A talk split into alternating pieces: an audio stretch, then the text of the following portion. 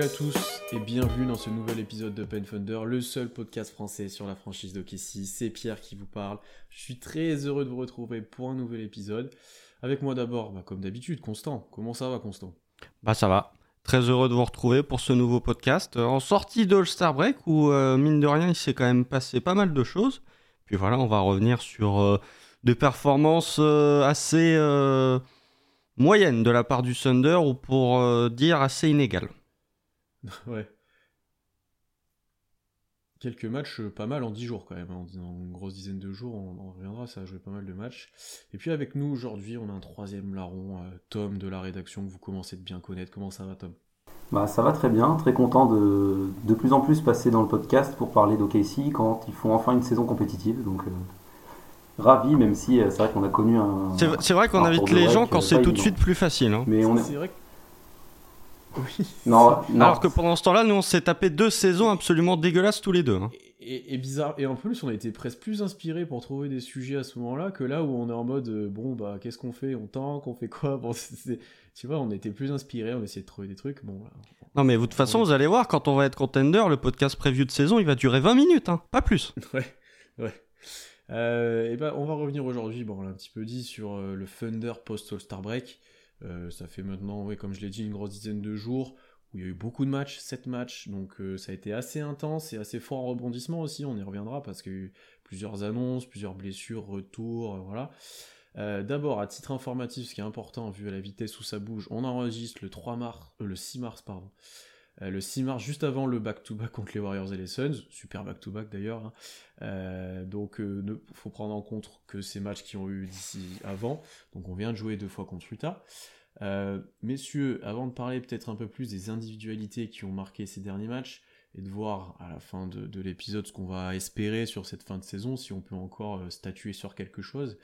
Euh, Tom, déjà, est-ce que tu peux me parler un petit peu du Thunder Postal Star Break? Est-ce que tu peux me résumer euh, ce que ça donne globalement? Bah, le Thunder post-Star Break, ça, ça, foire pas mal ses fins de match. Ça a tendance à prendre du retard en début de rencontre aussi.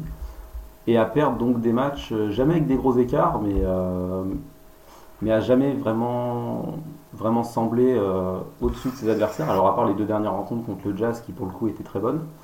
Sinon c'est beaucoup de défaites sous la barre des 10 points avec donc soit des entames mauvaises, soit quand on revient des quatrièmes cartons moins bien négociés.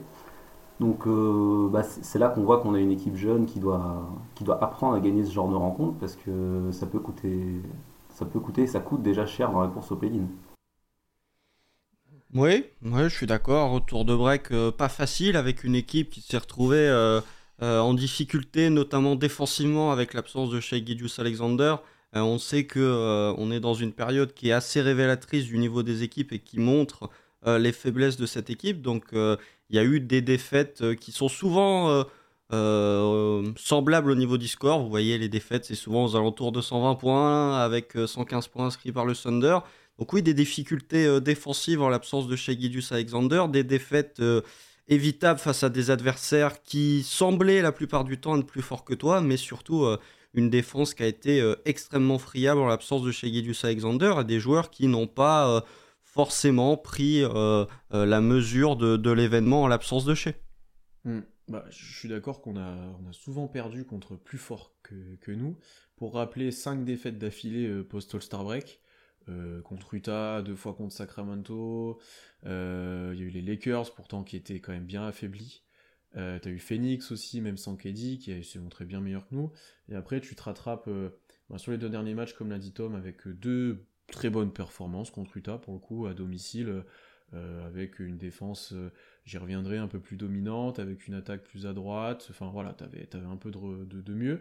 Bon, le premier facteur, bien sûr, à prendre en compte, c'est que Shea a loupé 4 matchs pendant cette période-là. Ouais. Euh, non, 5 d'ailleurs. 5. Non, 5, 5, 5. Ouais, 5. Euh, donc il a joué le premier match contre Utah, après il a loupé les 5 suivants et il vient de revenir avec des minutes qui seront gérées apparemment, mais on l'a pas forcément vu sur le premier match. Euh, donc bien sûr, ça a joué énormément sur, euh, sur les, bah, matchs qu'il a manqué, effectivement, des, deux côtés du terrain, on y reviendra. moi, le premier point que j'aimerais revenir, c'est peut-être moi celui qui m'a le plus paru en difficulté sur ce post-All-Star Break, c'est la défense. J'ai pas été très convaincu par notre capacité à, arrêter l'adversaire, à faire des runs qui partent de notre défense, ce qu'on fait souvent. Hein. Euh, même dans les victoires ou même quand on est à droite, souvent on fait des runs qui partent des défenses, où on arrive à faire des stops, etc. J'ai l'impression que, ben, comme l'a dit Tom, on prenait du retard, on arrivait des fois à revenir un petit peu, etc. Mais on faisait rarement les, stops quand il fallait, les stops nécessaires pour vraiment recoller dans le match. Euh, notre rating euh, défensif post-All-Star Break, il a, baissé. on est on est des 18e défense si je me trompe pas de mémoire. on est à peu près à 115 de, de defensive rating. 19e euh, même, on est 19e. 19e, voilà, donc euh, ça a baissé post-All-Star Break et je trouve ça assez problématique. Et sachant que Shea n'était pas là, tu devais normalement t'appuyer sur une défense, euh, une défense un peu plus étouffante pour essayer de gagner les matchs. Et en fait, j'ai vraiment eu l'impression que la perte de Shea, sans qu'il soit encore une fois aussi élite que certains veulent le dire défensivement, il est très bon. Et ça a un peu déséquilibré le tout parce que tes solutions de rechange n'ont pas été forcément très efficaces et euh, tu t'es un peu délaissé de ce côté-là et tu as essayé de revenir sur l'attaque avec des joueurs qui ont pris trop de responsabilités ou qui ne les ont pas assumés au contraire et ça a été problématique. Bah, on a essayé de compenser avec du mouvement de balle en attaque, mais c'est vrai que défensivement, quand tu me le disais, comme tu le disais, on a, on a baissé de niveau. Les deux seuls matchs où on prend moins de 120 points, c'est les deux derniers contre Utah qu'on remporte. Sinon, euh, sinon, à chaque fois, on prend, prend, quand même pas mal de points, euh, et notamment avec pas mal d'indiscipline en défense. T'as ce match contre les, contre les Lakers, enfin l'équipe Z, où on fait 27 fautes. C'est beaucoup trop. 39 lancés, voilà. Ouais, c'est beaucoup trop. Bah, ils en mettent 31 en plus, forcément. Forcément, ça pardonne pas. T'as Lugensdorf qui sort pour 6 fautes. T'as Isaiah Joe qui prend 5. là aussi, on voit le, le côté euh, manque d'expérience de cette équipe. C'est que, oui, euh, comme on devait resserrer la vis en défense, euh, ça n'a pas été fait pourtant parce que trop, trop de fautes. Euh, toujours ce problème de protecteur de cercle, évidemment, qui fait qu'on doit tout le temps compenser et des fois on se prend des, on se prend des valises de 3 points. Euh, c'est arrivé contre les Kings notamment. Enfin voilà, c'est vrai que c'est peut-être la petite déception parce qu'offensivement il y a eu des choses intéressantes, mais ouais, la, défense n'a pas répondu euh, présent comme on le souhaitait. Oui, bah, je suis d'accord. Tu as eu globalement une défense qui était pas mal paumé ces derniers temps et c'est assez révélateur du fait que euh, le Thunder est une défense qui euh, se base beaucoup sur les pertes de balles adverses et c'est un petit peu comme le 8. Euh, comme je l'ai dit tout à l'heure, on est dans une période révélatrice pour les équipes qui accentue les faiblesses et qui montrent de plus en plus les faiblesses potentiellement d'une équipe. Et là, on voit que défensivement, en fait, pourquoi le Thunder est autant agressif sur le porteur C'est parce que le Thunder sait que tu n'es pas capable de défendre sur toute une possession sans pouvoir euh, prendre un panier ou faire une faute. Du coup, tu es très agressif sur le porteur, sauf que euh, le côté un petit peu négatif de ça, c'est que tu fais énormément de fautes, que tu es énormément indiscipliné et que tu emmènes beaucoup trop l'adversaire sur la ligne des lancers. Euh, le match face aux Lakers, voilà, 39 lancers tentés par les Lakers, c'est beaucoup trop. Et même en dehors de ça, il y a certains matchs où j'ai vu une défense qui était vraiment euh, à la peine, à la peine parce que euh, il y avait euh, déjà l'absence de, protecteur de cercle se fait de plus en plus ressentir et aussi le fait que avec l'absence de Shea Alexander, tu avais des joueurs qui étaient perdus dans certains cas de figure. Je ne citerai pas les noms, mais notamment le match contre Phoenix où tu as Terence Ross qui sur deux actions de suite se retrouve ouvert dans le corner à gauche.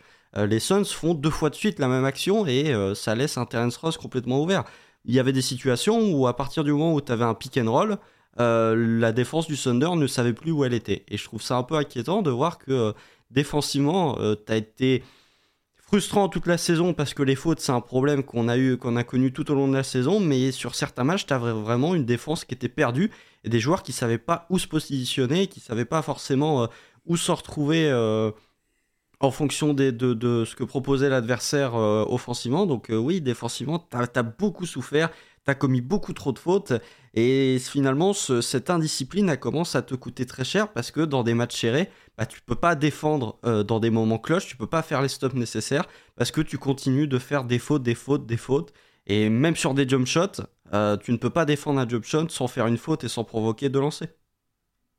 J'ai juste envie d'ajouter à ça, euh, comme tu dis, un manque de discipline, mais aussi un manque de discipline collective dans les rotations, etc. Et tu l'as un petit peu dit. Euh, on le sait, depuis euh, le début de saison, le Thunder anticipe grandement sur les jeux en post-up, sur les, les pick and roll, etc., avec le joueur à l'opposé qui, qui, rentre complètement et qui délaisse complètement son joueur et qui vient trapper, même souvent quand c'est en post-up, etc., et tu t'obliges après à jouer à, à 4 contre 3 avec des reprises, etc. Alors, ça, a fait l'efficacité pendant un moment parce qu'on était très actifs, très solidaires, voilà, mais dès qu'il y a un rouage qui, qui n'y est plus, ben, comme chez, forcément, ça déséquilibre un peu le tout. Ensuite, bah, c'est la première fois aussi sur le début depuis le début de saison où par exemple le match des Suns, j'avais vraiment l'impression que les Suns et après les Kings ça l'a fait un petit peu aussi, ils savaient exactement comment nous attaquer et où nous sanctionner tu vois, avec ces tirs à 0 degré, et que j'ai l'impression on a eu un petit peu les mêmes contre les Kings, où ils sont trouvés euh, rapidement seuls euh, sur des transferts de balles sur pick and roll, où tu joues le pick and roll et tu as la passe de transfert, bah, typiquement de, Chris Paul qui va chercher à l'opposé. j'ai vraiment eu l'impression qu'ils savaient comment nous sanctionner, qu'ils arrivaient à le faire efficacement, et qui pour le coup, on n'a pas eu les solutions euh, ben, par notre agressivité ou autre, ou chez, là encore, un, un rôle important là-dedans, parce qu'il gagne des ballons, il contre, il est actif, bien qu'il fasse des erreurs au bol, il est sur le sur l'homme, il, arrive souvent à faire des actions décisives qui ont manqué un moment et qu'on a récupéré d'ailleurs là sur le dernier match. À un moment, il fait euh, deux ou trois interceptions de suite qui permet de faire un run. Enfin voilà, on, manquait un peu de ça. Et après, pour le coup, avec les les remplaçants de chez, et notamment quand c'était Azaya Joe, qui a été euh, très bon offensivement sur le, début du, du post-All-Star Break, t'as un vrai déficit physique pour moi qui est, flagrant. Hein. Il se faisait énormément cibler sur les drives, ou il se faisait un petit peu tirer dessus par, à peu près tout le monde, hein, honnêtement. Euh, tu voyais que s'il n'arrivait pas à avoir sa charge habituelle, ben finalement il n'arrivait pas si bien défendre que ça sur l'homme. Euh, quand c'était Wiggins, c'était un peu mieux, mais offensivement tu perdais grandement. Pour le coup, je à part le match où il fait son meilleur match en carrière presque offensivement, euh, je l'ai pas trouvé super efficace et super utile en, attaque. Et du coup il t'a presque défensivement. Et après il y a eu JRE on y reviendra peut-être plus tard qui a été euh, vraiment pas bon euh, quand il a starté. Donc tu vois j'ai euh, pour le coup j'ai senti que les équipes étaient mieux préparées que nous ça allait moins bien avec l'absence de chez avec peut-être de la reprise bah, la reprise poster Star Break aussi où les gars étaient peut-être moins prêts collectivement et défensivement. Et, et ça on l'a un petit peu retrouvé comme l'a dit Tom sur les derniers matchs contre Utah où il y a eu un peu plus de solidarité. Bon, en face, il y avait peut-être un peu moins de talent offensif que contre les Kings ou les Suns, ça c'est évident, mais euh, c'était un peu plus présent, un peu plus agressif efficacement et euh, mieux en place collectivement. Alors après, il y a encore du taf, euh, je pense, là-dessus pour remonter dans le top 10 Nate Rating post-All-Star Break. top 10 Defensive Rating, pardon. Ouais, bah après, tu dis que les adversaires commencent à scouter, mais c'est normal, on a dépassé euh, les 60 matchs cette saison, donc euh, il y a un moment où, où, les adversaires commencent à te scouter, en fait. C'est qu'il n'y a pas d'autre solution. Tu arrives dans une situation où, euh, défensivement, tout, tout, ce que tu proposes depuis le début de saison finit par être scouté, et comme on arrive aux deux tiers de la saison, qu'on a dépassé les 60 matchs, c'est dans une configuration où les adversaires savent ce que tu vas faire, où ils sont capables de réagir en fonction de ce que tu vas faire. Et finalement, euh, on est dans une situation où les Suns, qui, euh, via Chris Paul, savent parfaitement lire le jeu, bah, sont capables de te sanctionner sur des actions euh, sur du pick and roll, sur des transferts de passes sur pick and roll. Et, c'est des situations que les adversaires du Thunder connaissent parce que le Thunder, depuis le début de saison, fait beaucoup de ces actions où tu es très agressif sur le porteur et tu, où tu essayes de récupérer une perte de balle pour avoir des paniers faciles sur transition. Donc là encore, c'est euh, une situation où le Thunder que fait le Thunder depuis le début de saison et les adversaires finissent petit à petit par s'adapter. Et comme ta défense n'est jamais parfaite, tu peux jamais avoir une défense parfaite, ils vont finir par trouver des solutions. Et ces solutions, c'est euh, euh, bah, justement savoir que tu as des shooters à trois points qui vont être ouverts ou alors essayer de, de matraquer à l'intérieur avec des gros pivots ou de driver tout simplement pour essayer d'avoir un maximum de lancers. Parce que de toute façon ça marche plutôt bien contre le Thunder cette saison. Puis après, est-ce qu'on est surpris avec le 5 majeur qu'on avait d'avoir une défense en galère comme ça, sachant que tu as Jay Will en pivot qui est pas vraiment un protecteur de cercle, et Guidi et Joe que tu dois planquer défensivement, avec un Joe qui va parfois provoquer des passages en force, mais bon, qui reste vachement limité. Donc avec des Dort et des J-Dub qui sont très très euh, responsabilisés défensivement les, équipes en face, oui, comme vous disiez, elles s'adaptent. Et comme tu disais, Constant, on essaye de défendre comme le hit, sauf qu'il nous manque deux choses c'est l'expérience et Bama Debayo. On n'a pas de pivot pour protéger cercle, donc c'est trop compliqué. C'est aussi peut-être pour ça que Degnault a tenté euh, face aux Lakers de, jouer plus grand et d'avoir JRE dans le 5 pour avoir deux intérieurs. ça n'a pas du tout fonctionné, mais euh, et ça, a même moins bien fonctionné offensivement que défensivement. Mais, euh, mais avec le, les joueurs qu'on avait, on a vu des fins de match où par exemple c'était pas Joe mais Wiggins qui était sur le terrain et défensivement ça devenait un peu plus cohérent déjà. Donc euh, c'est là où le retour de Shea nous fait beaucoup de bien, c'est que on a, on a plus que Guidi comme euh, faiblesse défensive. C'est intéressant parce que là, du coup, on a parlé beaucoup défensivement, qui pour nous, c'est la problématique. Mais après, quand on regarde euh, un peu ce qui est ressorti, notamment des 5 défaites d'affilée, il y avait pas mal de critiques sur euh, ben, plusieurs joueurs qui n'ont pas forcément pris leurs responsabilités offensives, qui n'étaient pas forcément efficaces en l'absence de chez, ben, notamment euh, Lou Dort et, Josh Giddy. après, on a eu Treman qui est sorti de la rotation sur le dernier match et qui s'est montré un petit peu, mais qui n'a pas été forcément très bon alors qu'il avait l'occasion de step up pour le coup. T'as un JRE qui revient de blessure et qui est sorti de la rotation aussi sur le dernier, match au profit de Sar et qui a été vraiment cataclysmique là sur, euh, sur euh, son passage. Euh, Est-ce qu'il y a aussi des, des problèmes au-delà de, de, la défense collective, etc. Est-ce qu'il y a aussi des joueurs qui ont déçu peut-être sur cette période-là, qui sont peut-être rattrapés sur les derniers matchs, d'ailleurs je pense à Josh Giddy, mais qui ont vraiment déçu alors qu'ils avaient l'occasion de peut-être prouver un petit peu Oh, t'essayes d'influencer la question sur euh, Josh Giddy et Lou Dort, ça je reconnais. C'est une question rhétorique que je posais. Hein.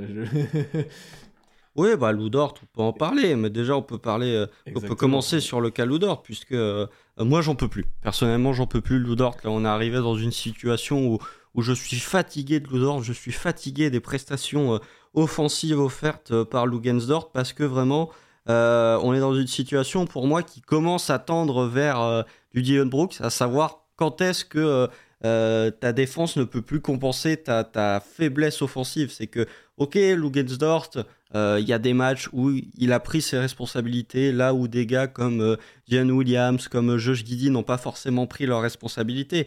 Mais je suis désolé, c'est quelque chose, Lou Dort, en tant que première option entre guillemets en attaque, c'est quelque chose que tu as testé l'an dernier, c'est quelque chose que tu as testé il y a deux ans. Et en fait, tu ne vois pas de progrès. Tu ne vois pas de progrès pour Ludort parce que ses drives sont toujours aussi catastrophiques. Euh, c'est l'un des joueurs les plus inefficaces de toute la ligue en termes de drive parce qu'il manque de toucher, parce que euh, il n'a pas forcément la détente verticale qui peut lui permettre de dunker sur tout le monde comme le fait euh, Williams.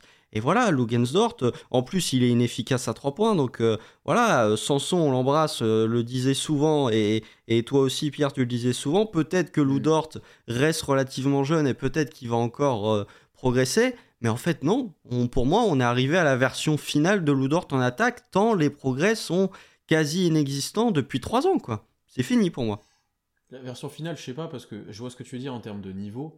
Après, le truc, et j'ai un très bon article de Real Style, je crois, sur ça, un des insiders du Thunder, euh, qui dit bah ouais, Dort il est pas bon offensivement, il est vraiment très peu efficace, etc. Euh, près du cercle. Euh, là, en plus, Postor Star Break, il met pas forcément dedans de loin sur pas mal de matchs. même le dernier, là, hein, il a pas mis dedans alors que tout le monde mettait à peu près dedans, il y avait du rythme offensif. mais encore une fois, c'est qu'on l'a surresponsabilisé alors pour les facteurs que tu as dit, parce que certains n'ont pas forcément pris les tirs qu'ils auraient pu, certains se sont cachés un petit peu, euh, on parlera de Josh Giddy après, mais euh, le truc c'est qu'on l'a jamais vu dans un rôle où il est quatrième ou cinquième option en fait. Donc euh, tu vois, moi en termes de rôle, il n'est pas fini pour moi, parce qu'on l'a jamais vu dans le rôle qui, pour nous, il lui est prédestiné. C'est ça qui est, c'est ça qui est dommage en fait. Et ça, on le verra pas avant au moins l'année prochaine, je pense. Euh, voire, euh, voire plus tard, quand tu auras une équipe complètement bah, finie, entre guillemets, dans, ton roster, et où tu te diras, bon ok, est-ce qu'il est capable de enlever tous ces euh, drives qui sont chiants, toutes ces, ces pull-ups où des fois il abuse, ou ces pertes de balles un peu bêtes, et qui lisse grandement son jeu en mode free où il joue beaucoup plus dans le corner par exemple, où il est plutôt efficace à 3 points, comparé au reste de, au reste de ses tirs. Euh, tu vois, ça va être ça en fait la clé pour Lou Dort, c'est pour une réussite offensive plus tard. Ça va pas être, comme tu l'as très bien dit, une progression euh, euh, interne de niveau et de développement de skills. Ça va être vraiment un lissage de son jeu ultime pour devenir un fluendy. Comprendre son rôle, quoi. Surtout. Hmm. Comprendre son rôle. Déjà, oui, qu'il arrête ses drives parce que 45% à 2 points sur la saison, c'est vraiment dégueulasse. Faut, faut arrêter, faut, faut qu'il devienne, comme tu disais, un shooter dans le corner. Lugensdorf, qui prend 6-3 points par match, ça ne me dérange pas trop. Même s'il il est qu'à 34%, tu peux te dire, en travaillant son tir, à force de répétition, pourquoi pas. De toute façon, offensivement, il n'y a que ce rôle-là qu'il peut avoir. Parce que même sur du cut, vu qu'il finit mal au cercle, c'est compliqué. Euh, mais, euh, mais oui, voilà, que, Dort comprenne son rôle et, et arrête de prendre trop de responsabilités trop vite. Quand il le faisait l'année dernière, parce qu'on était, à, était à 25 victoires et qu'il il y avait eu un match contre les Pacers où il avait fait une prolongation de malade comme ça. Qui, qui- Non, c'est contre les Mavs. C'est contre les Mavs. À chaque fois, vous dites que c'est contre les Pacers, mais c'est contre les Mavs. Ah, je croyais que c'était les Pacers. Oui, oui, c'est les Mavs. Alors, je me rappelle, j'avais fait le LT de ce match. Ah, un beau souvenir. Mais, euh, mais ouais, donc, quand il faisait ça l'année dernière, c'était pas dérangeant. Là, cette année, on, on a des objectifs. Ludor peut pas se permettre de croquer autant de ballons et de d'enlever des, des ballons des mains. Alors, on va parler de Josh Giddy qui s'est quand même pas mal planqué, mais plutôt de J-Dub. J-Dub, quand on lui a donné des ballons, il a répondu présent. Et sur les premiers matchs de notre série de défaites, euh, il les avait pas vraiment parce que Dort, il, mon- il montait la balle carrément. Et c'est pas normal de voir Lugensdort qui monte le ballon et qui prend un pick and roll, quoi. C'est pas ce qu'on Ça, c'est quelque chose qu'on fait euh, avec plein de joueurs, où euh, en fait on donne, on fait remonter la balle à un premier joueur pour euh, que le vrai porteur de balle ou celui qui va à peu près finir l'action ou créer vraiment la, la situation de l'action arrive dans reçoive presque la première passe après un mouvement et tu vois euh, joue ensuite ça. Le problème c'est que Lou Dort beaucoup de fois il a joué tout seul. Sur ces actions-là, il a pas fait la passe qui arrivait. Ça, je suis complètement d'accord.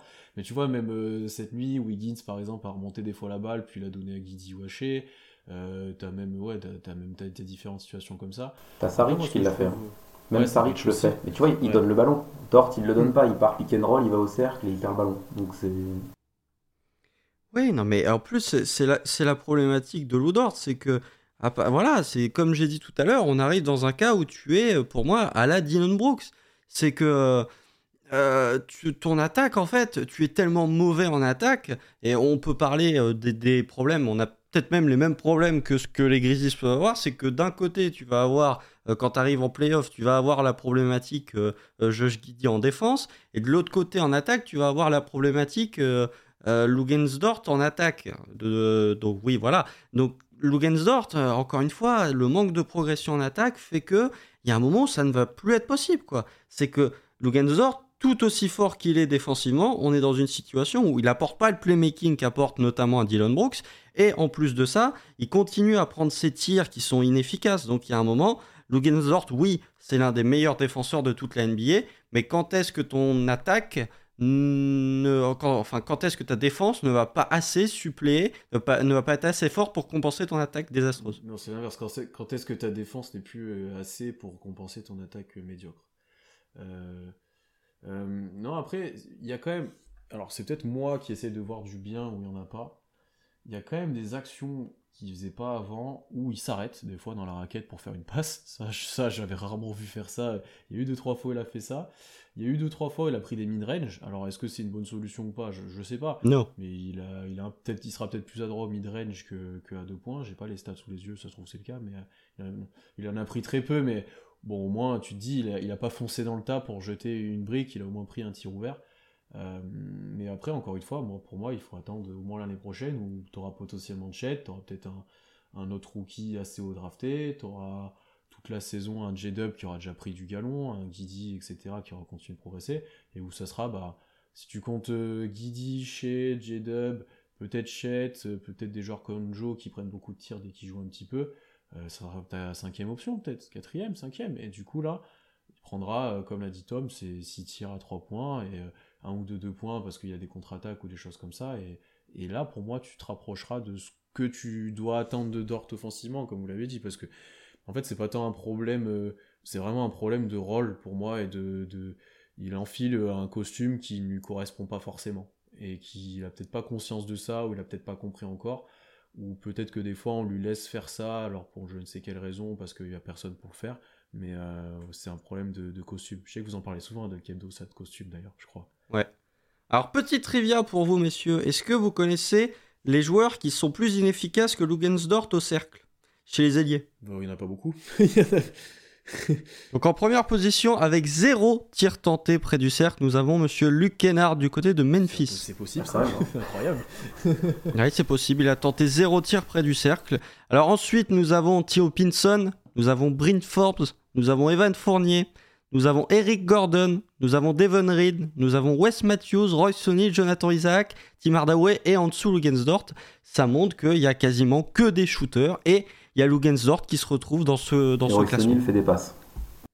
Roy Sonny fait des passes et Jonathan Isaac, euh, il, fait, euh, il fait ce qu'il peut. puis quoi, il fait plus du coup euh, cette année. mais, c'est vrai qu'il fait plus. Alors attendez, attendez, parce que je me suis trompé, c'est Luke Kennard de, de, de, de, Memphis qui est à 0 parce que Luke Kennard des Clippers est juste au-dessus. Ah, ouais. Oui, non, mais tout à fait. Mais après, euh, il y a quand même une sacrée différence, c'est que Luke Kennard a tenté moins de 80 tirs euh, près du cercle cette saison, alors que euh, euh Lugensdort est à plus de 256. Donc il y a un moment où la différence est quand même assez importante entre les vrais shooters et les tirs près du cercle de Lugensdort cette saison, en échantillon. Et tu vois, la, ligne de stade du dernier match contre le Jazz, je l'aime bien parce qu'elle symbolise bien euh, ce que doit être la répartition des tirs au Thunder. T'as Shea qui prend 17 tirs, alors qu'il prend 19 lancés aussi. T'as Guidi qui en prend 16, t'as J-Dub qui en prend 15, et Dort en prend 9, dont 6 à 3 points. Bon, après, il est sur une meilleure répartition. Alors, par contre, oui, il a rien rentré. Mais au moins, sur, la répartition des tirs, ça, ça, me plaît beaucoup plus. Dort qui prend moins de 10 tirs par match, qui prend ses 5-6 à 3 points, ok. Mais pas plus, quoi. D'ailleurs, petite trivia pour vous, messieurs, puisque lors du match contre Utah, euh, Shea Alexander, Jalen Williams et Josh Giddy ont tous les deux marqué 24 points en plus. Est-ce que vous connaissez la dernière fois qu'un trio du Thunder a marqué plus de points que ce trio euh, chez euh, euh, J-Dub et Josh Giddy avec les trois joueurs ayant marqué au minimum 24 points dans ce match? Est-ce que vous connaissez ce trio? Est-ce que vous êtes capable de me le nommer? Westbrook, Arden, ça remonterait jusque-là? Non. Non, c'est genre CP3 chez Galinari, un truc comme ça Non, non, non, c'est pas ça. Il faut remonter. Oh là, oui, non, c'est plus, c'est plus tard, alors 2015 Ouais, pensez 2015. Il y, a, y a rien. KD, euh, Ibaka. Euh... Non, c'est pas KD, Ibaka. Toujours pas. Ah, ah oui, 2015. Bah, Westbrook. Parce que Westbrook, il va en avoir 40 à lui seul. Westbrook, euh, Ibaka, euh, Reggie Jackson. Non. Je pensais à Reggie, Jackson, il est plus en plus. Non, non, puisque dans une défaite contre Utah, sachez que c'est le trio Russell Westbrook, Enes Freedom, donc Enes Canter, et Anthony Moreau qui inscrivent à eux seuls 95 points pour le Thunder. C'était introuvable. C'était introuvable. Ah ouais, mais grand moment. Euh, bah, bon, on l'a un peu, on l'a pas mal mentionné là ces dernières minutes, mais parlons du deuxième larron, euh, Josh Giddy, euh, celui qu'on attendait un petit peu, surtout en la de chez. Moi, en fait, j'ai surtout à la vue des derniers matchs, enfin du dernier match, et de, pas mal de choses que j'ai vu passer sur différents réseaux et tout, je me suis quand même dit, en fait, Josh Giddy, il profite quand même bien de chez Gijus Alexander pour euh, avoir des espaces, pour pouvoir jouer, pour pouvoir être à droit. Et c'est quand même très bien de l'avoir en second créateur quand tu as une prise à deux sur que tu te retrouves avec un 4 contre 3 avec Josh Giddy balle en main. C'est quand même assez agréable. Mais par contre, Là, quand j'ai vu qu'il peinait à prendre ses responsabilités en tant que première option, même par rapport à l'année dernière, où pour le coup il y avait vraiment personne à côté, ah, ça m'a un peu plus mis le doute sur. Euh, bah, il peut gérer peut-être les passages du banc, mais tu vois, je suis un peu moins chaud sur Guidi en mode full première option euh, en création et plus en secondaire avec Shea quand même qui porte beaucoup la balle. C'est un sentiment que j'ai eu. On est loin encore des confirmations de, définition même d'un joueur parce qu'il a 20 ans. Mais euh, je me suis quand même dit, bah, on se pose plus trop la question de la coopération avec Shea, c'est quand même très intéressant ce qu'on voit, comment les deux collaborent et comment Guidi profite de Shea. Après, est-ce qu'il n'a pas eu besoin de quelques matchs pour s'adapter à ça? Avoir l'habitude de jouer à côté de Shea toute la saison et d'avoir moins de ballons? Parce que je vois sur les trois derniers matchs, ces lignes de stats, elles sont quand même sympas. 22 hein. Très très sympa. 22-11, 18-13, et là le dernier 24-9-9.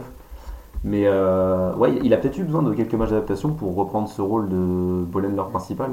Parce que c'est vrai qu'il y a des matchs, euh, sont, bah, celui, celui contre les Kings, le deuxième, là, ah, alors déjà il est affreux défensivement, mais même en attaque, euh, il, se, plante quoi. Heureusement qu'on avait J-Dub, hein, parce que c'était très compliqué. Donc ouais, euh, c'est vrai que Josh Giddy, ça va mieux, mais ça va mieux depuis trois matchs, mais le retour de break est décevant. Et j'avoue que personnellement, ça me, ça me tracasse un peu plus que Dort, où Dort, déjà on est un peu plus habitué au fait qu'il croque. Et je préfère avoir quelqu'un comme Dort qui essaye de prendre des responsabilités plutôt que Guidi qui se planque alors qu'il est censé être le leader. Quoi. on, a, beaucoup plus vu J-Dub en tant que leader d'OKC, qui est un rookie, même si c'est un, vieux rookie, c'est quand même une première année en NBA, plutôt qu'un Josh Guidi, qui pourtant l'année dernière, comme tu l'as dit Pierre, nous a, montré qu'il était capable de, porter OKC et, euh, et, de les faire tenir tout un match en étant le principal et quasiment seul créateur offensif. Bah, genre je m'attendais à avoir un triple-double moi déjà c'est tout. Ah, il est pas loin, il est pas loin. Il est en 24-9-9 contre les Lakers, il est pas loin, ah, franchement. Ouais, mais c'est tout bête, mais je m'attendais à, ouais, à ce qui, ce qui porte plus l'attaque. Après, des fois, il a été suragressif et peu efficace. Des fois, au contraire, il a été très peu agressif et que dans la passe et voilà. je sais pas ce que tu en penses, Constant, mais bon, là, il a très bien réagi les derniers matchs, comme on l'a dit. Mais je pense que pas mal ont été déçus, ou il a même été benché, je crois, un des matchs alors qu'il a pas même Dort et, lui d'ailleurs. Oui, contre les Kings. Où ils ont vraiment été pas bons, c'est notre banc qui nous sauve, et ça, je trouve assez problématique, tu vois, ben, comme l'a dit Tom, que bon, J-Dub, aussi fort qu'il soit, soit déjà obligé de, d'enfiler sa cape de super-héros quand Shea n'est pas là pour tenir l'équipe, quoi. Ouais, bah alors après, moi je vais, je vais un peu calmer les gens sur Josh Giddy parce que je trouve que euh, autant Lugensdorf, je peux comprendre les critiques, autant euh, parce que Lugensdorf, ça commence à faire un sacré paquet de temps qu'on on voit ses prestations défensives assez mauvaises. Autant Josh Giddy, je trouve que les gens sont quand même euh, très rapides et, et, ne perdent pas de temps à sortir les fourches dès, les, dès une mauvaise performance de Josh Giddy en oubliant quand même que Josh Giddy a été plutôt très très bon depuis le 1er décembre. Mhm. Donc euh, voilà, il faut quand même pas oublier que Josh Giddy déjà n'a que 20 ans. Euh, il a un an de moins que Jane Williams. Il est arrivé en étant un rookie beaucoup moins NBA ready que ce que peut l'être J-Dub. Donc voilà, il y a des limitations effectivement défensivement. Euh, il y a des matchs où il a vraiment pas été bon. Le match contre Utah, il est assez catastrophique. Euh, le match contre Sacramento, le premier, il est assez catastrophique. Voilà, il se rattrape quand même très très bien. Le match face aux Lakers, même si euh, ça n'a pas été dans des séquences de temps fort du Thunder, il a quand même bien produit. Là, ces deux derniers matchs contre Utah, il est, il est vraiment excellent. On le retrouve un peu plus à la création. Après voilà, offensivement ce sera toujours limité. Déjà, le problème, c'est que s'il attaquait un peu plus le cercle et qu'il arrêtait ses push-offs là euh, euh, à mi-distance ou ces espèces de flotteurs, déjà, il serait un peu plus efficace. Et si euh, il drive un peu plus, il pourrait avoir un peu plus de lancers. Après, voilà, je trouve que Josh Giddy, effectivement, n'a pas été bon sur ces derniers matchs. Il y avait un vrai problème, que ce soit de concentration euh, notamment défensivement où il a quand même été pas mal perdu sur pas mal de matchs, euh, notamment celui face aux Suns où euh, défensivement il était à la rue complet, mais bon après face aux Suns, hormis, hormis J-Dub à Zaedjo, personne n'a été bon, et même le match contre Utah, il croque pas mal, il est à 8 sur 23, mais encore une fois, le match contre Utah, il, personne hormis chez Kenrich Williams n'est spécialement bon. Après voilà, il faut pas oublier quand même que Josh Giddy, depuis le 1er décembre, nous offre des prestations très satisfaisantes et que Josh Giddy, de toute façon, euh, n'est pas un produit fini, contrairement à Lou Dort. Et voilà, euh, il a peut-être mis un peu plus de temps à se remettre dans le bain avec l'absence de Shea. Et voilà, c'est ok, il n'a pas été bon, mais n'oubliez quand même pas que Josh Giddy, depuis le 1er décembre, est à un niveau très très élevé. Après, je pense que c'est que les attentes ont explosé dès que Shea était out et que euh, tu avais un peu plus que lui sur le terrain et on se remettait en mode de l'année dernière, où il portait l'équipe tout seul, où il créait énormément, où il faisait des triples-doubles, c'était plus jeune, etc. Je pense que tout de suite les attentes ont explosé. Bah, t'étais en mode, bon, bah, Guidi, c'est à ton tour maintenant de, de porter un peu l'attaque et de faire tout ça. Et effectivement, comme tu l'as bien dit, euh, faut pas oublier le, que le développement de Guidi est loin d'être fini. Que, que, même dans une saison au début qui était moyenne, après il a très bien joué et tout, quand tu regardes les stats bruts, c'est très fort ce qu'il produit à son âge, que beaucoup euh, l'ont bien reclassé dans la draft bien plus haut que ce qu'il a été drafté, hein, euh, quand ils font des redrafts, etc. Donc voilà, c'est juste que je pense qu'il y a eu une petite frustration, et euh, nous aussi sur le compte, qui s'est créé, parce que on avait pas mal d'attentes à ce moment-là, et il n'a pas répondu forcément, alors que c'était des matchs très importants. Euh, bon là, tous les matchs sont importants, hein, de toute façon, globalement, mais c'était vraiment des matchs très importants post-All-Star Break pour te remettre dedans, etc.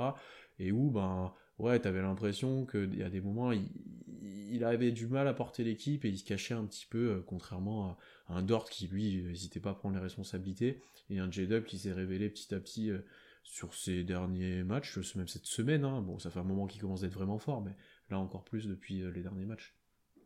C'est ça, c'est plus une question d'attitude en fait, Didi, qui était mm. problématique. Au-delà du fait qu'il foire des balles, ça arrive à tout le monde. Mais oui, par contre, les trois derniers matchs sont très rassurant. Enfin, je ne sais même pas si on avait besoin d'être rassuré forcément vu la saison qu'il fait, mais c'est cool de voir que voilà, il a eu quelques matchs de creux et, ça va mieux. C'est un truc qu'on peut pas lui enlever pour le coup, que Guidi arrive vachement bien à rebondir, euh, que ce soit sur son tir au début de saison, après il a vachement corrigé le tir pour le coup. Euh... Bon là, ça faisait quand même longtemps, le match de cette nuit, qu'il mettait plus rien. Oui, non mais tu sais, on a fait là, il y avait eu une très mauvaise période au début, après il y a eu une très bonne période, après il y a eu une re mauvaise période, enfin tu vois, et c'est ça fait des vagues un petit peu, et même euh, par rapport à ses performances terrain, il a quand même, j'ai l'impression, tendance à vite réagir. Il se laisse pas porter par le... Il n'y a, pas que le, tir en début de saison en plus. Globalement, les premiers matchs de Josh Giddy, les dix premiers matchs, sont pas incroyables. Il a du mal à se mettre en rythme. Hein. Et, au fur et à mesure, ça il s'est mis en route et puis il est redevenu le, le Josh Giddy qu'on attendait. Donc oui, pas d'inquiétude. Vous l'avez dit, hein, c'est un sophomore. Il n'y a pas de précipitation à avoir. Oui, et puis surtout, enfin, c'est un point que j'ai déjà souligné plein de fois, mais pour moi, il y a une vraie problématique au niveau du handle de Josh. C'est que là, il se développe, euh, il a développé des moyennes au scoring qu'on ne pensait pas qu'il allait développer aussitôt, aussi rapidement. Mais pour moi, tu as toujours un handle qui est, limité qui va lui empêcher de, de se créer son tir. Et justement, dans des situations où tu as euh, Shea Alexander qui est absent, où justement Shea Alexander euh, ne crée plus d'espace et où c'est toi qui es un peu obligé de te créer ton tir, bah en fait, tu arrives dans des situations où euh, Josh n'a pas le, le handle nécessaire pour se démarquer de son adversaire, pour pouvoir se créer des paniers faciles, pour pouvoir créer de la séparation nécessaire pour planter un jump shot. Contrairement à J-Dub qui, je le dis depuis longtemps, un bien meilleur handle, je trouve que le handle de Josh est problématique dans le sens où ça va limiter dans la création pour lui-même à long terme. Je pense que surtout ce handle, en fait, ça lui permet pas de d'un gars qui est un peu fait comme lui de le passer. Alors les, points de Guidi, j'ai l'impression soit ça vient parce qu'il a un petit meneur en face sur lui et que du coup il va à moitié le poster ou lui tirer par-dessus en push-off comme tu l'as dit ou avec un, où il va servir de son épaule pour le pousser etc. Soit c'est un switch sur un grand où il va essayer de le passer en vitesse etc. Parce qu'il n'y a que un cross avec de la vitesse qu'il est capable de faire, mais arrêter, comme tu l'as dit, c'est un peu plus compliqué pour lui de, de, crosser à partir d'un moment arrêté, euh, on va dire à la Harden, mais voilà, l'image parlera. Euh, et tu vois, il y a encore ce manque de sanctions vraiment de, de certains match-up où bah, quand le joueur est capable de tenir à peu près physiquement, c'est un peu plus dur pour lui, du coup, comme tu le dis, de, de sanctionner euh, la défense, de passer son joueur, de se créer un tir, pour le coup. Alors que quand je trouve qu'il a un avantage physique ou de vitesse, ce qui arrive parce qu'il n'est pas si lent que ça, euh, il est capable de le faire. Tu vois, même contre Utah, il y a des actions où bah, il va tirer sur Olinik avec un petit, avec un petit step back ou fade away à mi-distance, euh, parce qu'il l'a bien fixé avant. Après, il y a des actions, bah là, sur, sur la saison, il y en a énormément, où il va tirer par-dessus son défenseur. Par contre, dès que, si vous lui mettez par exemple J-Dub en défense sur lui, je pense qu'il aurait énormément de mal à scorer parce que physiquement, J-Dub a toutes les armes pour répondre et que ça serait très compliqué pour Josh, je pense. Il perdrait beaucoup de ballons. Oui. Parce que J-Dub est très bon pour, euh, pour gratter des ballons, euh, justement, et profiter des défauts de handle de, de, ses, de ses adversaires. Bah, Parlons-en de G2, transition toute trouvée, parce que lui aussi on en parle un petit peu. On a dit qu'il avait fait quelques matchs discrets post-All-Star Break, et là par contre... Oh, il y en a deux. Deux. Discret, j'ai dit pas dit mais mauvais, j'ai dit discret. Et là par contre depuis, depuis quelques matchs, bah, depuis 5 du coup, c'est exceptionnel. C'est honnêtement, hein, même sans être euh, chauvin au Kessie et tout, euh, il est candidat rookie de l'année. Il y a un moment. euh, non, non, non, non, Pierre. Non, même, Franchement, Non, non, non, non. et non. Là, là, là, tout de suite, est-ce qu'il- Déjà, déjà qu'il passe deuxième devant Mathurin. Alors, pour moi, il est déjà deuxième. Moi, je le mets deuxième. Je- quand je vois. Non, euh, mais tu sais que les votants, ils votent à première impression. Oui, ça, je suis d'a- c'est c'est ça qui paye un peu pour lui, mais quand je vois la fin de saison, et même maintenant, Mathurin, euh, ses pourcentages, bon, comparé au début de saison, ont bien baissé, bon, ça c'était écrit, hein, mais comme l'impact around que peut avoir J-Dub, et même euh, là, quand on voit le dernier match, le, le rôle qu'il a, euh, ça c'est un rôle qui, bah, du coup, à part Banchero, qui, bah, effectivement, mérite lui aussi le rôle, et pour moi, c'est serré entre les deux, entre guillemets.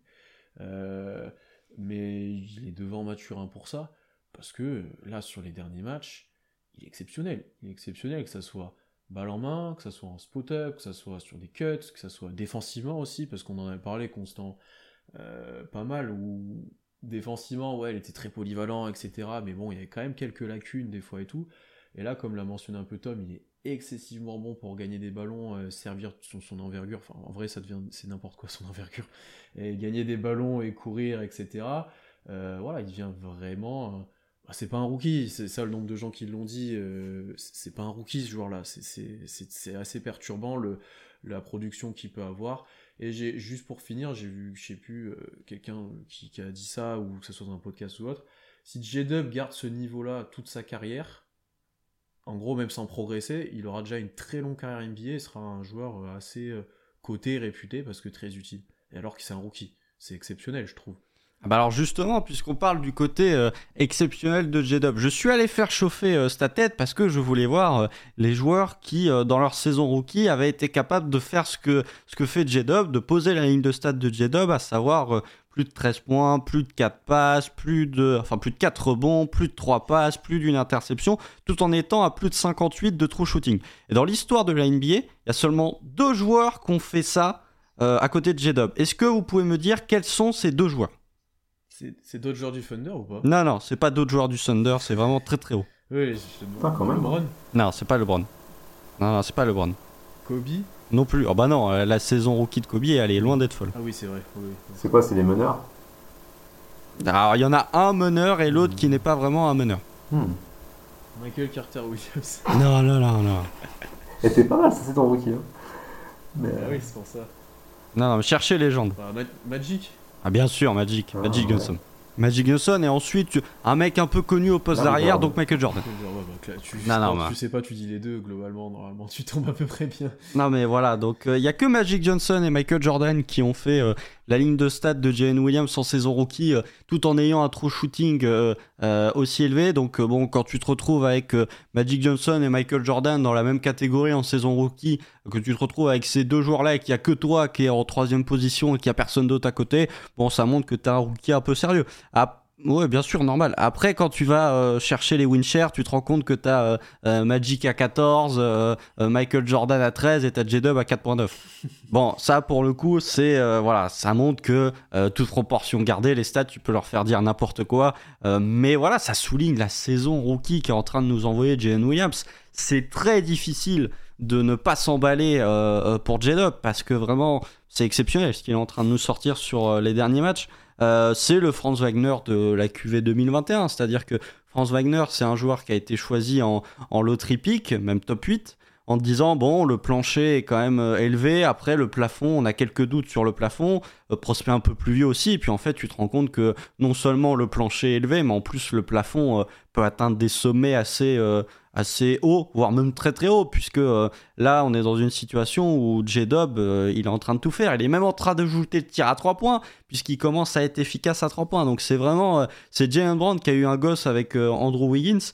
Et voilà, j'ai posté la stat euh, sur Twitter euh, euh, il y a ça quelques jours, c'est que J-Dub, quand il prend plus de 12 tirs par match, il est à quasi 20 points, quasi 5 rebonds, enfin plus de 5 rebonds, plus de 4 passes, quasi 2 interceptions par match, en étant à 55% au tir et 44% à 3 points. C'est des stats de border all-star pour un mec rookie. Donc c'est très très dur de rester calme et pondéré sur ce que fait J-Dub parce qu'on est vraiment dans une situation où il est en train de tout exploser. Et je pense qu'on peut vraiment remercier euh, euh, nos amis des Wolves et nos amis des Pels d'avoir fait le job au play-in parce qu'on a pu récupérer J-Dub et vraiment remercier les Clippers d'avoir choke aussi au play-in parce qu'avec J-Dub, t'as vraiment la sensation que tu tiens un joueur qui, euh, a vraiment quelque chose. tu parlais de son tir à J-Dub. Bon, déjà, petit point stat depuis le break, il a 7 matchs. 21 points, 5 rebonds, 5 passes, 2 interceptions. Ratio assist turnover, je le fais de tête, il est quasiment à 4. Et euh, donc 59% au tir, 50% à 3 points. Il à 12 sur 24 depuis le, depuis le break. Et comme tu dis, il prend pas des 3 points, des 3 points faciles en plus. hein. Il y, a, y a quelques pull-ups, il y a des. Enfin, Sur, sur le dernier match, là, c'est abusé, il prend des step back, euh, des 3, c'est n'importe quoi. Ouais.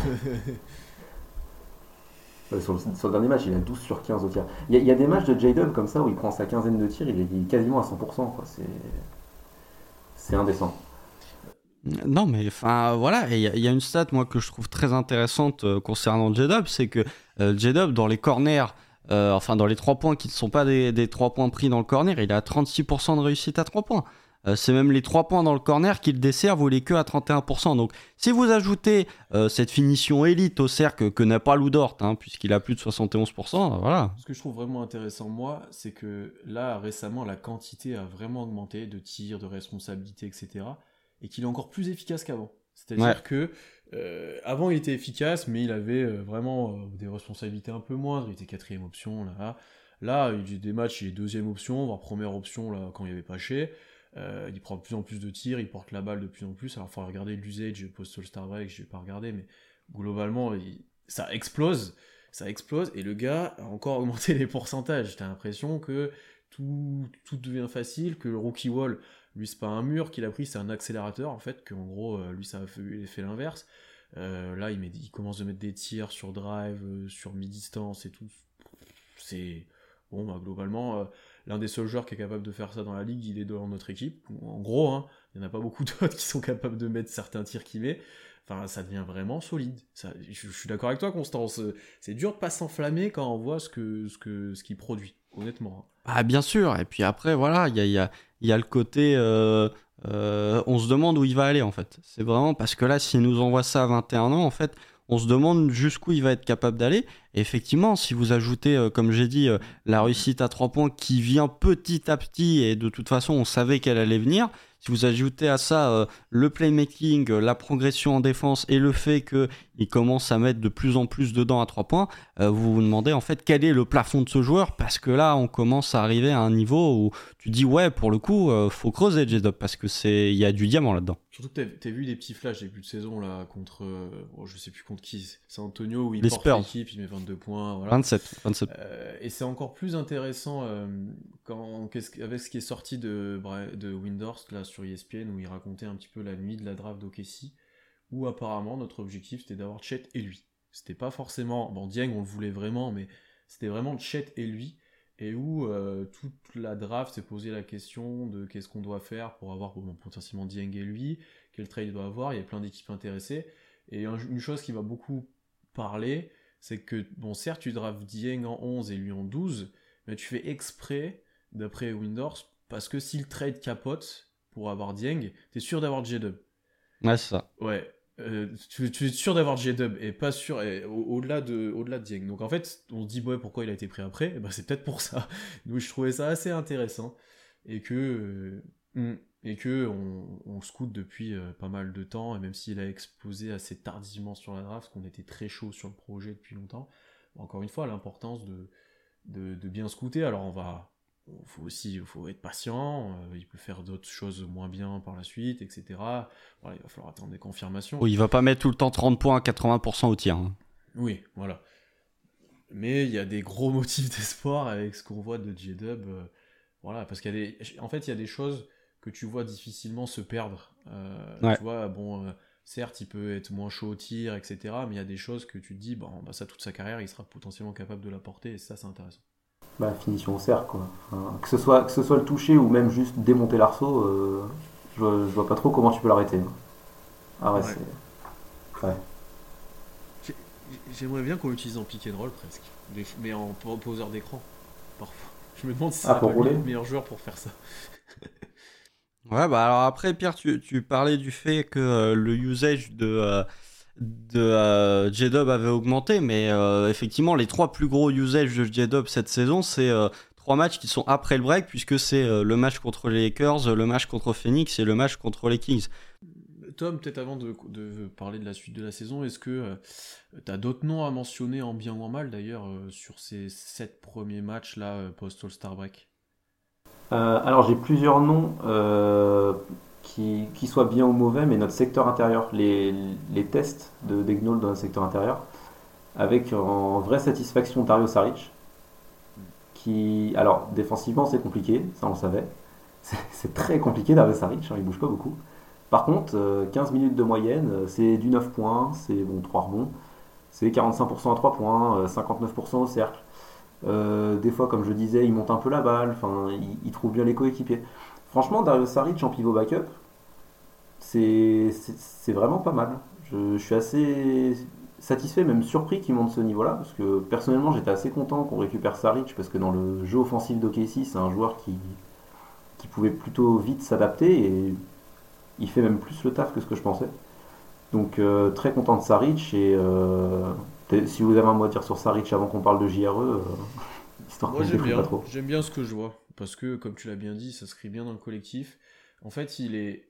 Bon, ça rien, c'est le jour et la nuit avec Darius Baisley, niveau intelligence de jeu, niveau. Ah bah oui sur ah bah effectivement Oui, non, mais après, je vais le faire après. Mais le contrôle sur les drives, bah, c'est le hein. joueur, c'est à l'inverse. Au mieux de, de, sprinter, de sauter partout et de faire des Eurosteps qui n'ont aucun sens comme Baisley, euh, lui, il est toujours au sol. Concrètement, euh, c'est tout en feinte, c'est tout, voilà.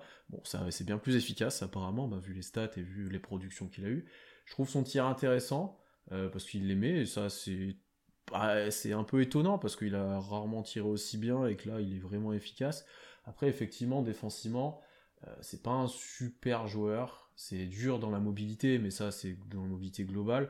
Après dans l'attitude etc, dans l'intelligence et tout il est là mais voilà physiquement il est assez limité défensivement.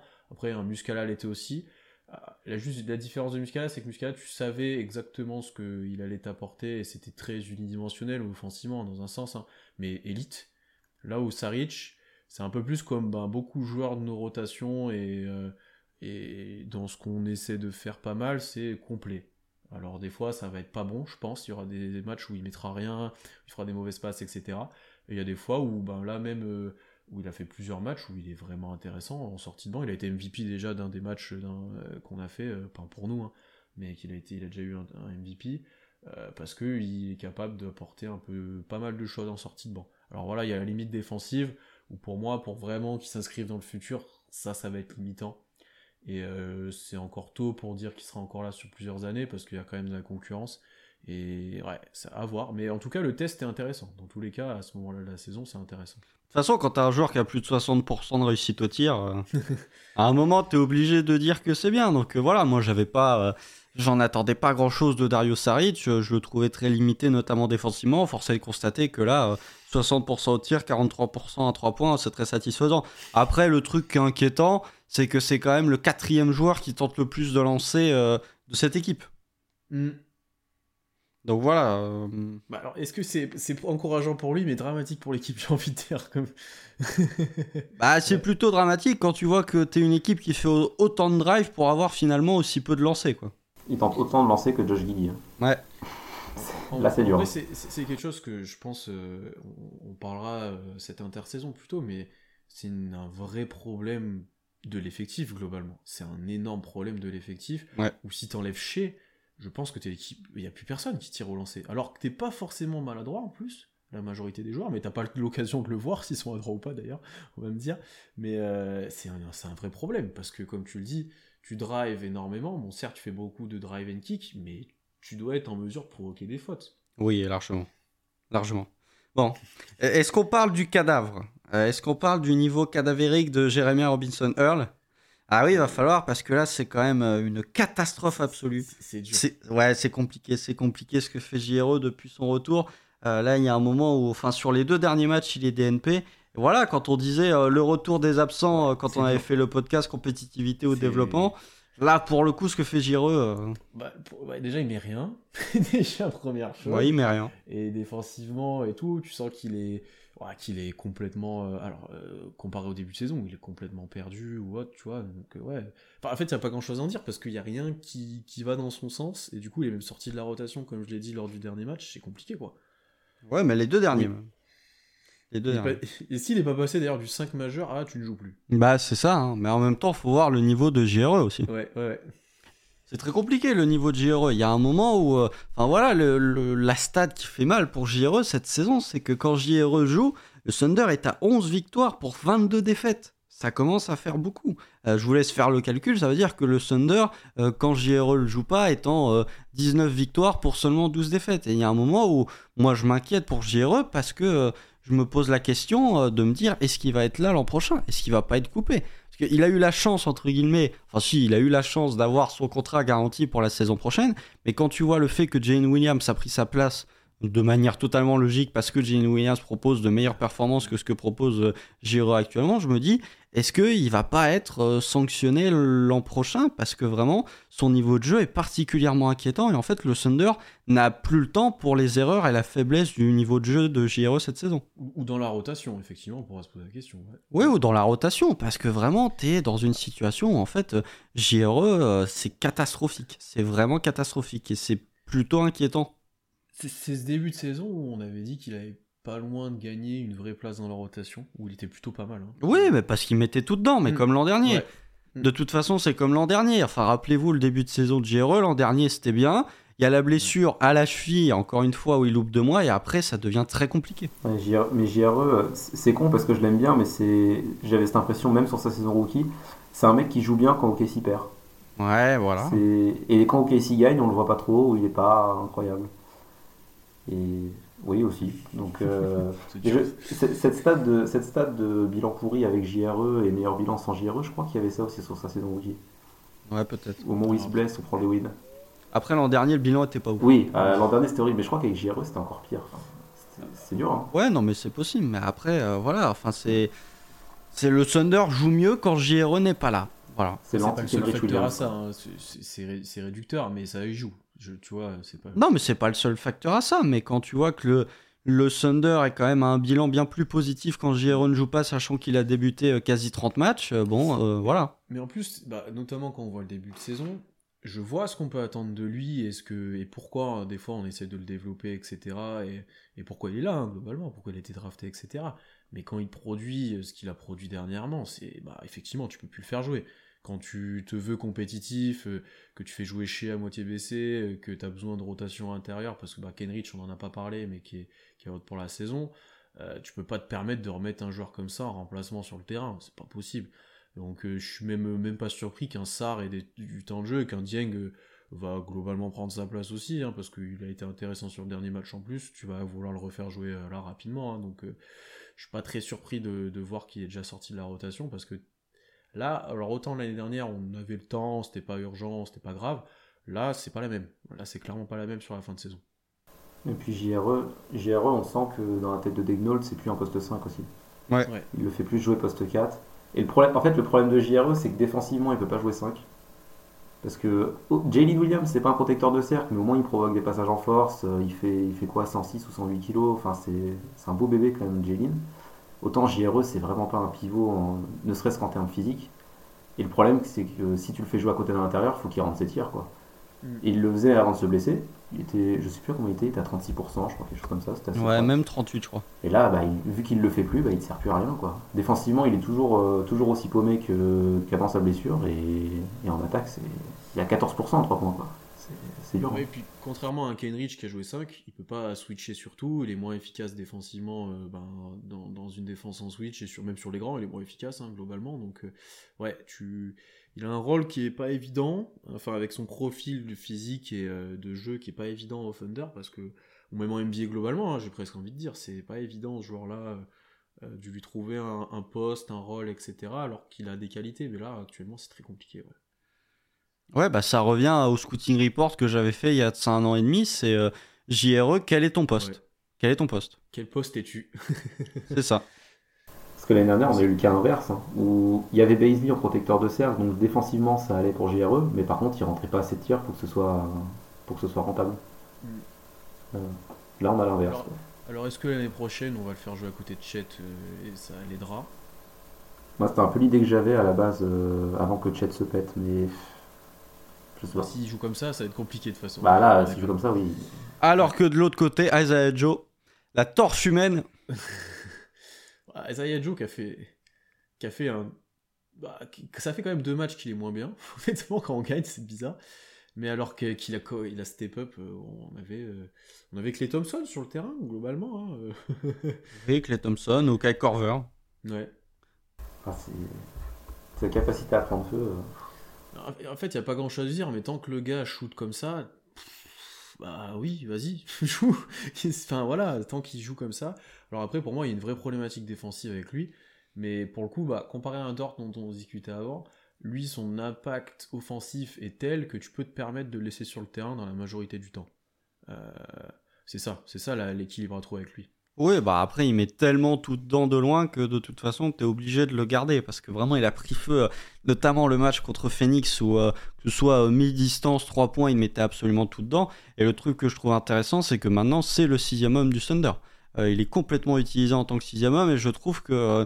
ou alors il est starter quand Shea est absent et je trouve que passer d'un gars qui était sixième homme, enfin passer d'un gars qui ne jouait pas en début de saison à sixième homme, je trouve que c'est une, une belle projection et une belle courbe pour la saison d'Azaradio.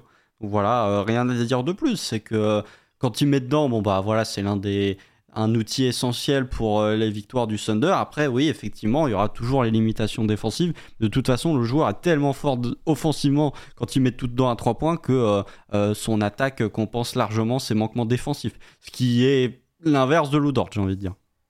Ouais, une sacrée saison. Et petite mention, si on veut parler de shoot, à Lindy Waters aussi, qui fait un bon, une bonne suite de break. Ah, c'est pas mal. Alors, c'est pas Isaiah Joe, hein, mais bah, il 42% à 3 points, et défensivement, il, il est pas dégueulasse défensivement. À la différence de Joe, lui, il a un corps entre guillemets, quoi. Il est plus grand, un peu plus costaud, et rien que s'il n'est pas forcément meilleur, je pense, dans la globalité, ah ça l'aide beaucoup. Ça l'aide beaucoup, en fait, par rapport à un Joe. Ouais, alors par contre, la sélection de shoot, euh, là, on est sur un autre niveau. Hein. C'est pas Isaiah Joe. Ouais, c'est plus compliqué. Il il y a quand même un truc avec les joueurs NBA, notamment Joe et Waters, c'est évident. Les mecs rentrent, ont pas joué, sont pas chauds, ont pas joué des 10 premières minutes du match. Ils rentrent, ils te prennent un 3 points euh, en, en mouvement à 1 mètre de la ligne, ça rentre en switch. Tu te dis, mais.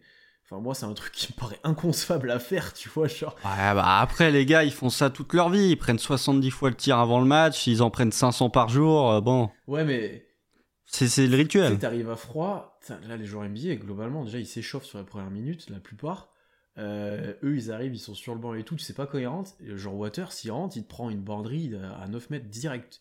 Le mec a pas peur du tout, quoi. C'est vraiment. Tu sais, c'est pas au début, bon. euh, Non, non, mais tu vois, c'est pas au début. euh, C'est pas au début, euh, je touche la balle, je transfère tranquille, je me remets un peu en température. C'est non, boum, direct. Moi, ça me, ça me surprend tout le temps, euh, quand même. mais, euh, Et j'ai plus euh, cette sensation avec Waters. Joe, t'as plus l'impression Oui, qu'il va à ses oui. spots sur ses premiers tirs. Et après, si ça rentre bien, il se laisse aller. et- et- Waters, et puis il, Joe, fait vraiment, il s'en fout. Quoi. Joe, c'est un des seuls joueurs, et j'ai l'impression, à part les, les, les principaux, qui a ces situations écrites pour lui. Vraiment. hein. Ouais, quelques situations. Donc, euh, donc euh, pour dire l'impact qu'il a pris, effectivement, et qui, même si on, était, on aimait bien le profil, on pouvait pas espérer qu'il performe comme ça, c'est pas possible. J'ai je- j'ai pas envie, franchement, c'est impossible. impossible. Ouais, non, mais après, faut voir aussi, il y a des situations où je trouve que dans l'utilisation, il a un peu utilisé comme euh, ce qu'est utilisé euh, Kevin Werther du côté de Sacramento. Ouais. Après, il y a, y a- y a le playmaking en moi, mais je trouve qu'il commence à avoir certaines de ces situations. Mm, mm, mm. Non, mais en sixième homme, j'aime bien en plus si t'apportes un truc supplémentaire. euh, Non, c'est- je suis- bien d'accord Alors que pourtant, au début, t'aimais pas. hein. Non, en fait, c'est que je voyais pas comment il allait gagner des minutes. Bon, il m'a montré comment il les a gagnés. Hein. En tirant. Merci Après, si Freeman tu, aussi. veux, hein. euh, si tu veux, moi, le profil était intéressant, mais je pensais qu'il allait tirer à 35%, quoi. Bon, le gars, euh, le gars bombarde dans tous les sens, donc forcément tu le fais jouer. Moi, je suis fan de- des joueurs qui tirent, donc oui, voilà, tu le fais jouer, le gars. Il y a aucun problème avec ça. Euh, bon, on a pas mal parlé des individualités. Le, temps tourne. Parlons très rapidement de, la suite de la saison et la projection. On va être honnête, je pense qu'après les 5 défaites, et comme la majorité des fans, tout le monde commençait de, faire chauffer le tank, voilà, de mettre les munitions dedans tranquillement. Euh, là, tu fais deux matchs, au final, tu gagnes deux fois contre Utah, tu te retrouves à, à 0,5 euh, win de, de 0,5 match de la dixième place. Il n'y a personne qui arrive à faire un énorme trou pour se sortir de cette euh, guérilla de l'Ouest là. Euh, bon, l'espoir est encore permis, au final, on n'avance pas. Moi, c'est juste que j'ai dit en off au tout début à, Constant. Les trois prochains matchs pour moi, le back-to-back Warriors, Phoenix, puis le déplacement à New Orleans, là, c'est très important pour moi, je pense, euh, dans la suite. Bon, après, on va redire la même chose, euh, ça se trouve, ça aura rien décanté. Mais là, tu peux, tu peux faire un petit écart dans les deux sens, je pense. Ouais, ça, ça dépend. Je sais pas, moi je suis, je suis vachement plus détendu à ce niveau-là. Même après les 5 défaites, je me disais, bah on continue à jouer, on voit bien comment ça se Ouais. passe. Euh, L'Ouest est très ouvert, donc. euh, tu sais, tu- c'est vrai que le- les matchs qui arrivent, Golden State, Philly- Phoenix, Pelicans, euh, pour les Pelicans, sont vraiment pas en forme. Mais rien que le back-to-back Golden State Phoenix, euh, il va être dur à négocier. hein. Si on en prend un, c'est beau. Mais euh, ouais, faut, faut voir comment cette équipe d'hockey s'y joue, faut voir ce que font les concurrents aussi, parce que Portland euh, m'impressionne clairement pas. Utah, on sent, Utah, on sent qu'ils sont en perte de vitesse. Les Pélicans, ça pue. Bon, les Lakers, ça va mieux. Mais la, la concurrence, c'est pas non plus, euh, pas non plus hyper, euh, hyper en forme, quoi. Donc, euh, non, on, on continue à jouer et on va bien voir comment, comment ça va se passer. Hein. Pas, j'ai pas de piste particulière. Faire chauffer le tank, en tout cas, ça sert pas à grand chose maintenant, je trouve. On est trop loin. On vise un pic euh, 7-8. Oh bah t'es pas trop loin, hein, puisque euh, euh, c'est tellement serré. T'es- non, t'es pas si loin que ça, puisque t'as euh, les Pacers et les Bulls qui sont en dernière position, enfin qui sont à ce spot du, du sixième ou du septième pire bilan, qui ont seulement une victoire de moins que toi. Donc non, t'es pas si loin. Alors après, effectivement, j'ai envie de dire que euh, après les matchs contre Utah, moi, enfin après la défaite contre Utah, moi je me disais bon ça va être compliqué. T'as quand même loupé beaucoup d'opportunités. Il y a la blessure de Shea Gilgeous Alexander. Je me disais ouais c'est pas sur euh, l'enchaînement de défaites euh, que tu perds forcément ta place pour le play-in parce que voilà sans, sans ça va être très compliqué de gagner. C'est plus sur les matchs d'avant qui étaient des matchs prenables que t'as pas gagné. Mais effectivement comme la conférence Ouest est une conférence de d'escargot depuis la sortie de break, tu peux te dire que tout est encore possible. Euh, ce qui est intéressant, je trouve, c'est que effectivement, euh, en fonction des match-up, en fonction des matchs que tu peux gagner, euh, tu peux potentiellement très vite te retrouver dans la course parce que finalement, entre la cinquième place et la treizième place, c'est très serré parce que personne n'arrive à gagner des matchs. Vous regardez les Wolves qui gagnent quasiment rien, vous regardez les Clippers qui gagnent quasiment rien. Enfin voilà, il y a tout plein d'équipes qui sont en difficulté dernièrement dans la conférence Ouest. Et j'ai envie de dire, c'est un peu ce qui nous maintient en vie dans cette course au play-in parce que tu étais quand même pas mal largué après ces cinq défaites et que grâce à, la médiocrité de la conférence Ouest, plus euh, deux victoires contre Utah qui étaient quand même assez euh, importantes à, gagner, qui étaient des matchs assez importants, euh, que ce soit pour le tiebreaker ou que ce soit pour rester accroché à ce spot, effectivement, t'es dedans. Mais voilà, ce qui est intéressant avec cette fin de saison, c'est que tout est possible tout est tellement serré que tout est possible. Tu peux très bien terminer à 35 victoires et te retrouver 6e ou 7e pire bilan, tout comme tu peux terminer à 38 ou 39 victoires et être au play-in. Donc euh, la fin de saison, elle est encore euh, très ouverte pour le Thunder, j'ai envie de dire.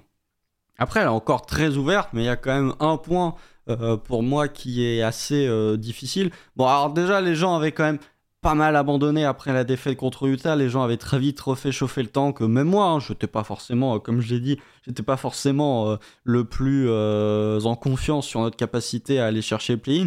Par contre, moi, je trouve qu'il y a vraiment un problème pour ce Thunder, c'est au niveau du banc, parce que ton banc, en fait, il est d'une faiblesse avec les blessures, sachant que tu n'as plus Treman, tu, tu n'as plus JRE qui joue plus euh, sur décision de Mark Dano, tu te retrouves donc avec, euh, comme on dit, comme on l'a dit, Azael Jour sixième homme, avec Dario Saric qui se retrouve avec de grosses minutes, avec euh, Olivier Sarr que tu viens de signer en tout qui se retrouve avec de grosses minutes, avec Ousmane Dieng. Moi, je trouve que c'est un banc qui va difficilement t'apporter du positif face à d'autres bancs NBA, hormis peut-être face au, face au banc de Portland où c'est très compliqué, mais le reste, ça va être dur, ça va être très dur ça avait, ça, avait, pas mal abandonné parce que Shea était annoncé out et on savait pas combien de temps aussi. Hein. Oui, on pensait que ça allait être plus longtemps que ça. Ouais. Et, euh, et après, le banc, euh, alors je suis d'accord avec toi que ça fait pas rêver, mais même là dans les défaites, c'est pas forcément le banc qui pour moi t'a vraiment posé problème. Et après, un Man et un JRE ils sortent de la rotation, mais ils sont pas bons en fait. c'est les deux déceptions de la saison presque. Oui, mais ils ont pas d'apport. Ah oui, ça je suis d'accord, mais qu'ils le font pas depuis le début de saison. Alors pour le coup, un Joe Wiggins, je trouve que globalement, ils jouent leur rôle en sortie de banc. Euh, depuis qu'il est là, on l'a dit tout à l'heure, euh, c'est plutôt intéressant. Alors après, pour le coup, oui, je suis d'accord avec toi que Sar, qui vient d'arriver de, de J-League, etc., ça me paraît quand même plus compliqué. Dieng, bah, il est très jeune, quoi. Tu sais jamais ce que tu vas en attendre. On, sait qu'on n'en a pas vu énormément, euh, toi et moi, qu'on n'est pas forcément les plus hauts sur le profil, mais qu'il faut essayer de le développer. Après, ce qui est quand même super intéressant, c'est qu'encore une fois, c'est que tu joues le play-in en faisant jouer que des jeunes, quoi. C'est un truc euh, dans ton développement qui est ultra intéressant où bah, tu t'offres de faire ça parce que chez exceptionnel, parce que tu as des joueurs qui ont vraiment confirmé cette saison ou montré, même pour J-Dub, hein, parce qu'il est rookie. Mais euh, quand tu regardes ton noyau fort et même ton banc ensuite, c'est c'est méga jeune. Et tu t'offres une fin de saison quand même super, super intéressante comparé à des Rockets ou des, Spurs qui sont c'est cataclysmique quoi leur saison euh, ça n'a rien à voir c'est comme le Magic, quoi. C'est des, fins de saison ouais. pente où ton, quoi qu'il arrive, quoi qu'il se passe, ton groupe va, va apprendre. Donc c'est. En fait, ce sera bénéfique même si on finit 13ème de conf. Hein. Oui, ce sera euh, bénéfique. Mais après, le meilleur scénario, ça peut limite être de terminer 13ème de conf et de faire un braquage à la loterie. Et dans tous les cas, on, de toute façon, on voit que ce que fait le Thunder actuellement, c'est vraiment euh, euh, jouer jusqu'au bout euh, tenter jusqu'au bout d'arracher euh, peut-être ce play-in ou d'être compétitif le plus longtemps euh, possible. Alors ça ne veut pas dire que tu vas y parvenir, ça ne veut pas dire que tu vas arracher ce play-in, mais en tout cas, on ne peut pas nous reprocher un manque de, compétitivité ou un manque de, volonté de gagner. Bon, après, je suis pas trop. Enfin, moi, je préfère largement finir 10 que 13e, rien que pour avoir un tour de play-in et que les joueurs sachent ce que c'est. Quoi. Ouais, après, c'est un match. C'est hein. juste un match. Ah oui, c'est ah ce qu'un match. Avant, Constant, tu vois, t'as Ouais, non, mais oui, oui. T'as as switché d'avis, de, d'avis euh, où là, pour le coup, euh, moi, je te rejoins. Alors, c'est pour moi, comme je l'ai dit il n'y a pas très longtemps, c'est bonus le play Par contre, je suis pour être compétitif jusqu'à presque la fin. Ou alors, on va dire, euh, les 5-6 derniers matchs, bon, si t'es vraiment détaché, bon, bah voilà, t'abandonnes, entre guillemets. chez, tu le fais se reposer, et, voilà. Mais par contre, là où, où je te rejoins constant, c'est que toute cette saison, et même là, les matchs qui vont arriver, sont bien plus formateurs au final qu'un seul match de plin. Ça sera bien plus profitable. ça, on est d'accord. Mais le, fait d'être compétitif jusqu'à la fin, rien que ça, c'est souvent les projets, je sais pas, tu vois le projet de Denver où deux fois d'affilée ils finissent 9ème de conf. Tu vois, euh, bah, Memphis, bon là, avec ce qui, se passe avec Jamant, on sait pas trop comment ça va évoluer.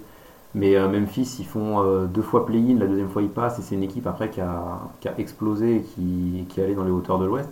Faire ce genre de saison, play-in ou pas play-in, c'est forcément positif pour OKC.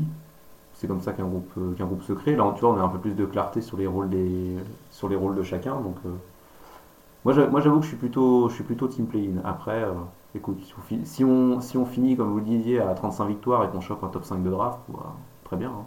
ça me va. hein. En tout cas, il y y a une chose qu'on peut dire cette saison, c'est que euh, tu peux pas reprocher au Thunder de tanker. Que quand tu vois euh, ce que fait euh, euh, Shai Gilgeous-Alexander, quand tu vois que voilà, Mark Denol dit si on avait été en octobre, on l'aurait certainement mis au repos, et que là il joue 37 minutes, tu vois que effectivement côté Thunder, voilà, il y a eu deux trois petits malins qui sont venus faire des remarques sur le tank au moment où Shea a chopé le Covid, au moment où il y a Kenrich Williams qui se fait blesser, enfin au moment où Kenrich Williams se blesse, mais euh, effectivement cette équipe du Thunder va jouer jusqu'au bout et a envie d'être compétitive jusqu'au bout. C'est ça. Sur- surtout quand Kenrich se fait opérer en mode ouais ça y est ils font ils inventent des trucs et tout c'est genre euh, non mais sérieux Ouais, et puis voilà, et puis il faut voir, voilà, comme je le répète, il faut voir ce qu'a dit Mark Denlow, c'est que chez Gideus Alexander, de toute façon, on n'allait pas remettre en cause son instinct de compétiteur. Et effectivement, euh, bon, euh, euh, même quand Mark Denlow dit oui, on va aménager ses minutes, tu vois que chez Gideus Alexander, premier match où il revient, il joue 37 minutes contre Utah, donc bon. Ouais, mais je crois qu'il a pas joué tout le premier carton c'est ça qu'il voulait dire voilà C'est- Je crois que c'était ça, ça déclare. Ouais. oui C'est- qu'il on jouerait arrête, moins euh, euh, tout, le, tout le temps d'affilée Ouais, donc euh, au lieu de jouer euh, les 12 minutes du premier et du troisième quart-temps, en fait, il va se retrouver à jouer euh, 11 minutes, euh, les 11 premières minutes du premier quart et en fait les 10 euh, premières minutes du troisième quart-temps. Enfin voilà, quoi. ça montre quand même que le Thunder, avec Shea Gilgeous Alexander, est vraiment euh, dans une optique de compétitivité jusqu'au bout. Bah, quitte à sacrifier des mecs qui pourraient être développés, type JRE ou Man, qui sont plus dans la rotation. Ouais. Là, et si, et si Dieng euh, enchaîne 3-4 mauvais matchs, euh, c'est pas dit qu'il reste dans la rotation non plus, par exemple.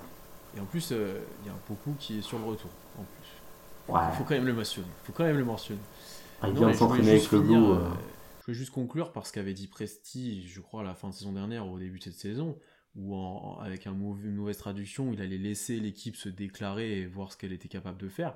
Bah, là, on a dit l'équipe montre qu'elle est peut-être capable d'aller accrocher Plin, bah, il laisse jouer en fait. Les gars, on, va- bah, allez-y, allez, on fait le maximum pour aller chercher ça, sans cramer des pièces du futur et en allant faire des trades alambiqués à la deadline pour, pour renforcer et aller chercher un pivot qui servira pas à grand chose.